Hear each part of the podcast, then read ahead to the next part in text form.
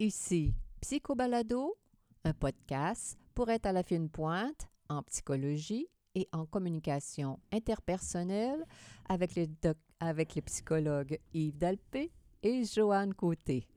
Bonjour à tous. Aujourd'hui, en ce 29 mars 2019, notre sujet principal porte le titre suivant Les personnes en bonne santé mentale. Mais d'abord, Yves Dalpé nous présente succinctement quelques nouvelles tirées de recherches récentes en psychologie. Bonjour, chérie. Bonjour, ma chère Joanne. Alors, à combien de mois un bébé fait-il ses nuits? Drôle, hein? Un sujet comme ça posé par un psychologue. Oui, c'est intéressant. J'ai trouvé ça dans la revue Monitor on Psychology de février 2019. Oui. Et puis, euh, on rapporte que ça vient d'une revue euh, américaine, je crois, qui s'appelle Pediatrics. Et euh, bon, ce qui est intéressant, c'est que c'était fait en partie au Québec et, et, en Ontario. Une recherche sur 388 bébés. Mm-hmm. À quel âge un bébé arrête de nous réveiller la nuit? Hein? Les jeunes parents se demandent ça. ça. C'est le plus gros désir. Oui. Euh, semble-t-il qu'en général, euh, les pédiatres euh, prétendent que après six mois, ça devrait être correct. Mm-hmm. Mais selon cette recherche-là, on dit que à six mois, là, il y a encore 38% des enfants, des bébés, qui ne dorment pas six heures consécutives. Puis 57 ne dorment pas 8 heures consécutives. C'est encore comme ça à 6 mois. À un an, maintenant, euh, il y a encore 28 des enfants qui ne font pas leur nuit de 6 heures d'affilée, puis 43% qui ne dorment pas 8 heures d'affilée encore. c'est fort, hein? Oui, c'est surprenant. C'est intéressant de le savoir. Pour les parents, ça peut, ça peut être... Euh, ça peut les relaxer un peu. Puis en plus, semble-t-il que on n'a vu aucun, aucune différence dans le développement euh, cognitif ou le développement moteur euh, du bébé en fonction avec euh, le fait qu'il fasse ses nuits ou pas à, à l'âge de un an. Ah bon, bon, ben, mais même pour nous autres, on peut donner des conseils euh, dédramatiser pour les, les, jeunes parents qui nous arrivent tout fatigués ben dans notre bureau. Euh. Faites-vous-en pas. Ça peut être fatigant pour vous, mais le bébé va bien. le bébé va bien. ça, c'est constructif. Alors, si on connaît notre bagage héréditaire, comment réagit-on? Ah oui, ça, ça c'est, j'ai trouvé ça intéressant aussi. Euh, euh, c'est tiré d'une revue qui s'appelle Human Behavior, et une recherche sur 223 personnes. Et je, je vais résumer beaucoup là pour pas euh, trop prendre de temps là-dessus. Mais ce que j'ai trouvé intéressant, c'est que en fonction des résultats que la personne savait sur son hérédité, sur son bagage héréditaire, son corps réagit différemment selon la quantité, de selon la, nourriture qu'elle prend ou l'exercice euh, que, que, la personne fait. Alors, par exemple, au niveau de l'exercice, si on dit à une personne, si on lui transmet une fausse information, puis on lui dit que selon son test, mm-hmm. euh, Héréditaire. son hérédité fait en sorte que, disons que euh, ses capacités pour l'exercice ne seraient pas à la hauteur, disons-le comme ça, eh bien, il, va faire l'exercice qu'il va faire va montrer qu'il performe moins bien après avoir su ça. Ah, mon Dieu, ça, ça, dirige euh, la, la réponse euh, de la personne. Oui, la réponse de la personne au, niveau comportemental, mais même au niveau du corps, à un autre niveau, on a mesuré euh, quelque chose au niveau euh, hormonale, là, et, mm-hmm. puis, euh, et puis le corps réagit en fonction de, cette, de cette information-là qui peut être euh, fausse. Est-ce que, dans le cas contraire, si on donne l'information à la personne que... ça, ça, je ne sais pas. OK. c'est pas dit là, là C'est ce, que j'ai lu. Le alors, mais ce, ce qu'il dit, c'est que le négatif, finalement... Influençait négativement. Négativement à la fois au niveau de sa capacité son mental, son Ouais, corps, tout, ça. Ah, mais c'est pas possible. Ce qu'on pense, là, ça nous influence tellement. C'est- des petits fantômes. oui. Oui. Puis la, la- la- la recherche suivante, c'est un peu dans le même sens. Vas-y avec Alors, le titre. le titre, c'est Les jeunes femmes pourvoyeuses financières dans le couple. Oui, alors c'est un, c'est une recherche complètement différente, mais qui, qui nous donne, euh, qui, qui, qui est un peu sur le même thème. C'est que, bon, pour commencer, euh, c'est tiré de une- la revue qui s'appelle Personality and Social Psychology Bulletin. Mhm. Euh, ton ton euh, bulletin. une recherche qui a été faite sur 645 euh, Mhm. femmes célibataires aux États-Unis et au Canada. Mhm. Et puis, on demandait à ces jeunes femmes-là euh, d'entrevoir euh, comment euh, leur vie serait euh, 15 ans plus tard. Mhm. Et puis, et ça portait sur un, élément bien précis. Est-ce qu'elles envisageaient d'être le- le- le- le- le- celle qui serait le, Le, le- support le financier. support financier, celle des deux principal. principal, l'homme étant pouvant rester à la maison, par exemple. Mhm. Et puis, euh, alors, on leur donnait une information qui est réelle. Alors, semble-t-il que le, le- le réel pourcentage d'hommes qui restent à la maison depuis, euh, les, euh, depuis les dernières années, depuis les 25 dernières années, Mhm. le pourcentage est passé de 4% à 12 Quand même. alors, c'est quand même un phénomène intéressant. Ouais. C'est comme un nouveau phénomène. Mm. Alors, depuis les derniers 25 ans, de plus en plus d'hommes vont rester à la maison et puis être celui qui... euh, les rôles sont renversés, autrement dit. oui, s'occuper de la maisonnée. Euh, et puis, la recherche, là, c'est, c'est qu'on présentait cette information-là aux, participantes, mais euh, on divisait les, les- les- en deux. Puis, à un des, des- des groupes, on, on- on faisait état du fait qu'il y avait un- une augmentation drastique. On insistait sur le fait que l'augmentation était drastique, euh, favorisant ce- cette nouvelle façon de faire. C- Cette mouvance sociale. Oui. Autrement dit, qu'il y avait de plus en plus d'hommes qui, qui, au lieu d'être 12% ça allait être 50% C'est ce que je comprends bien?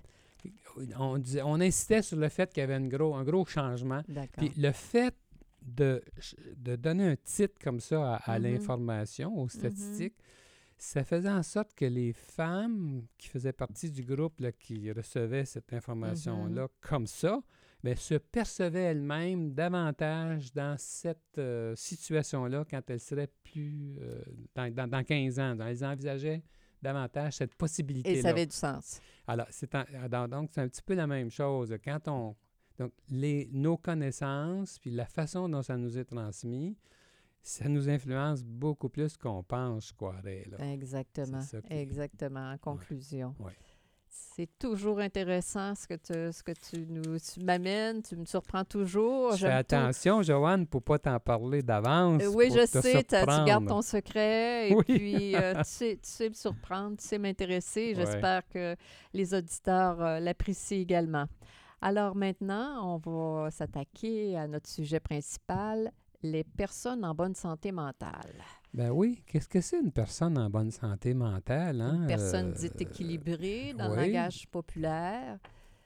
Alors, on a, On Mhm. a trop souvent le- le- le- la tendance à s'imaginer que c'est avoir une absence de psychopathologie, Une absence de défaut. Une absence de défaut, oui. Alors, c'est plutôt négatif. euh, Moi, j'en ai jamais rencontré des gens qui n'avaient pas de défaut, des gens qui n'avaient pas Ah, de travers. Tiens, Oui, ah bon, ça me déçoit? oui. Je, je pense que toi aussi, tu n'en as jamais rencontré, chérie. Je suis obligé d'avouer. c'est bon pour Minou, c'est bon pour Pitou. Oui. Alors, euh, non, c'est pas l'absence de, de défaut. Alors, mais sur quoi se fier pour évaluer ça? J'ai trouvé, euh, j'ai trouvé un texte euh, fort euh, éclairant Oui, je trouve qui aussi. vient d'un psychologue qui fait de, de- de la recherche aux États-Unis, nommé Shedler. Jonathan Chedler. Et oui, c'était publié, ce qu'on va dire, là, c'était publié en 2010, alors Mhm. c'est- c'est, euh, et c'est, assez récent. Et puis, ça, ça semble un instrument fiable pour définir la santé mentale à partir de la conception des praticiens de la psychopathologie de toutes les allégeances. Ça, c'est très intéressant. Oui. Je veux dire qu'on soit de n'importe quelle école, tout le monde s'entend pour dire que c'est une définition qui a du sens, qui est fiable. Oui, ça, ressemble. parce qu'il y, y, a beaucoup d'approches en, en, psychothérapie et puis euh, beaucoup de disputes entre, entre, tout ce monde-là. ce beau Mais monde, on, on vient à bout parfois de, de s'entendre. De, s'entendre. et, et donc, ça serait le cas là, avec cette, euh, cette, euh, cet instrument euh, que Schadler, euh, ce, professeur, chercheur euh, d'université, là, a mis sur pied. Et il, décrit de façon opérationnelle la santé mentale d'un client. Puis il, cet instrument-là est utilisé en recherche. Mm-hmm. Et puis ce qui compte, là, c'est les réponses aux questions qui sont données par les cliniciens et non pas par le client lui-même. Ah, c'est intéressant ça aussi, la perception qu'a le psychologue de son, de son client. client. Alors donc, on va énumérer ces, euh, ces points-là. Il y en a 21, comme si c'était 21 critères. En fait, c'est 21 questions qu'on pose au psychologue pour évaluer son client. Alors donc, on va... On va euh, Autrement dit, mettons que j'ai une recherche, je pense à un client que moi, j'évalue qui est positif, qui, est, équilibré. Je te, poserai... Tu me poserais ces questions-là. Les 21 questions je te demanderais de l'évaluer à partir de ces euh, questions-là. Alors, la, première euh, variable utilise ses talents et son énergie de façon efficace et productive. Quelqu'un qui est équilibré n'a pas peur d'utiliser ce, ce, que la nature lui a donné pour être euh, productif, efficace, s'impliquer dans sa communauté. Ben, oui, mais ça, euh, pas s'impliquer dans sa communauté. Il y en a une variable là-dessus. Ici, c'est utiliser ses talents et son énergie de façon efficace et productive. Et productive la personne en bonne santé mentale est, productive. Mm, c'est ça. Elle n'est pas en train de tourner en rond. Exact. Ah, deuxième, prends plaisir dans les défis et l'accomplissement de soi. Oui. Alors, euh, donc, euh, ça, euh, c'est aussi, c'est très important, prendre du plaisir dans les défis et l'accomplissement. Ça, ça, change, ça change Ça change la donne. Hein? On prend plaisir à, à rencontrer des défis, à dépasser nos limites. Tout ça se fait pas, pas en se sentant victime de la société ou de notre patron ou de notre mari, mais ça, ça fait du sens. Il y a une ouverture. ça me fait penser aussi à la notion là, que dans tout ce qu'on fait, en réalité, il faut faire attention. Hein? Il ne faut pas que ce soit l'objectif seulement qui compte. Il faut qu'on prenne du plaisir dans le processus. Eh ben, moi, moi c'est une de mes valeurs, ça. Je fais toujours attention à ça. Même si je désire quelque chose, est-ce que je vais avoir du plaisir dans le processus? Sinon, ça ne vaut peut-être pas la peine. La facture est trop élevée. Oui. Ouais, ouais. Faut, faut, évaluer ça. Là. Tout ça a du sens. Mais euh, c'est ça, parce que c'est facile de se mettre des défis dans la vie. Euh, c'est pas ça qui manque. Puis, euh, si on prend pas du plaisir dans le processus, on, perd, on perd notre vie. Là, on perd notre vie. Puis on fait perdre... on n'est pas de bonne humeur. Puis on, tout se tient. On, on bougonne. Puis on est irritable.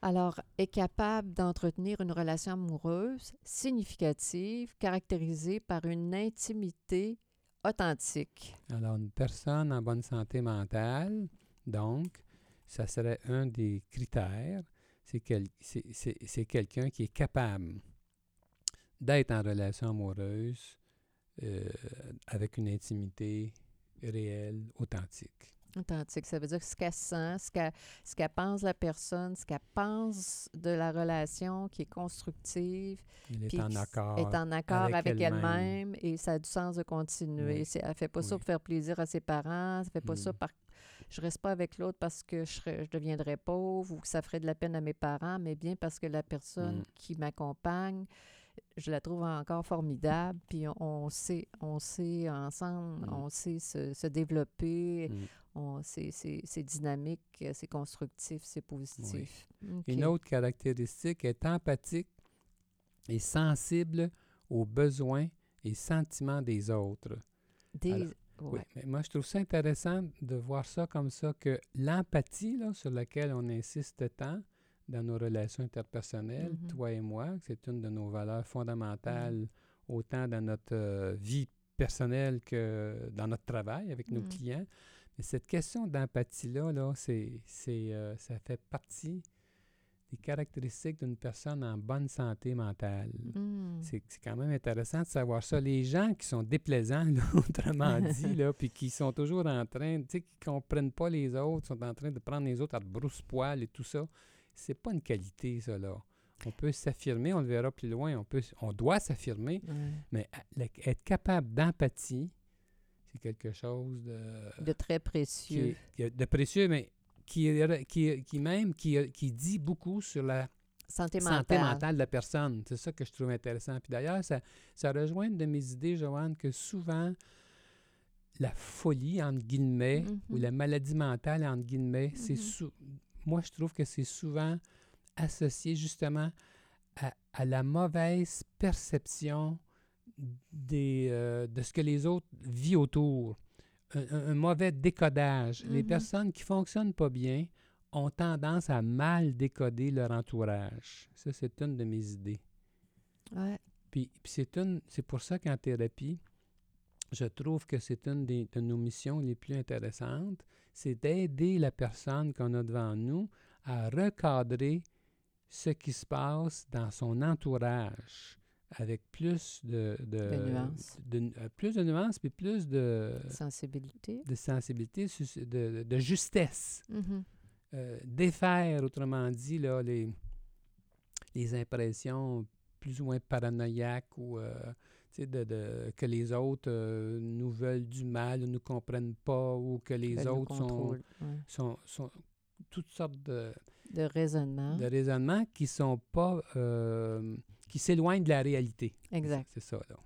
Qui s'éloi- qui s'éloigne de la- l'affection réelle qui est vécue entre les... Souvent, Souvent, c'est ça. oui, Souvent, ouais. les gens sont aimés plus qu'ils pensent et décodent mal Ouais. leur entourage. Ouais, j'aime ça.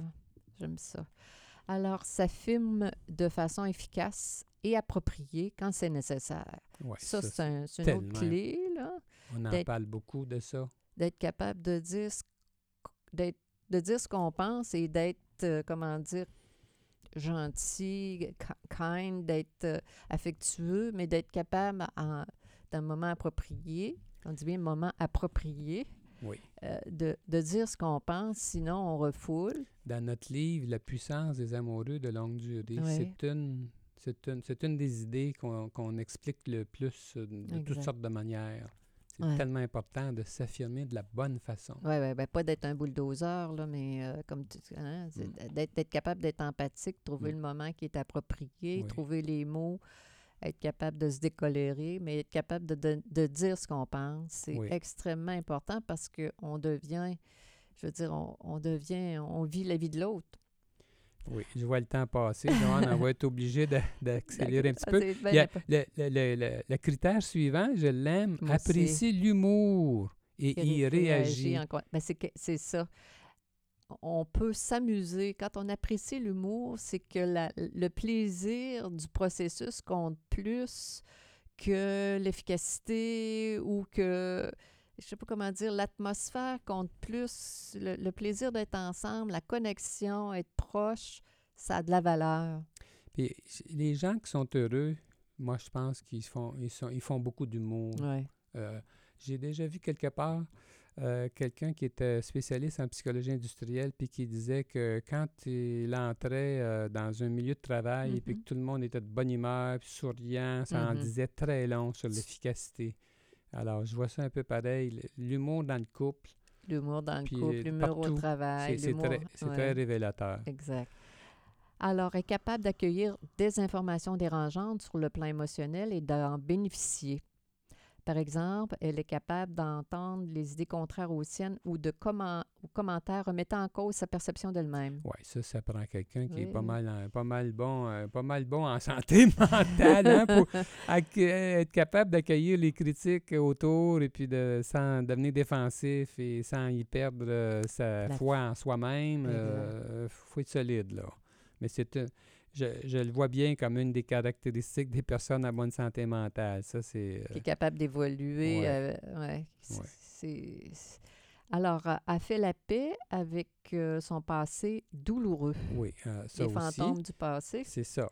Euh, Quelqu'un qui est en bonne santé mentale, ben, il ne traîne pas euh, toutes sortes d'affaires difficiles indéfiniment de façon chronique. Et- et tout le monde euh, a des périodes difficiles, mais euh, la personne qui fonctionne bien vient à bout de traiter, de faire ce qu'il faut pour que ce- le passé douloureux soit digéré, soit constructif. in- intégré. Puis, Même euh, si on a eu un passé douloureux, des, des épreuves euh, antérieures, plus jeunes, on, on a on fait vient la- à bout de voir qu'on a été aimé.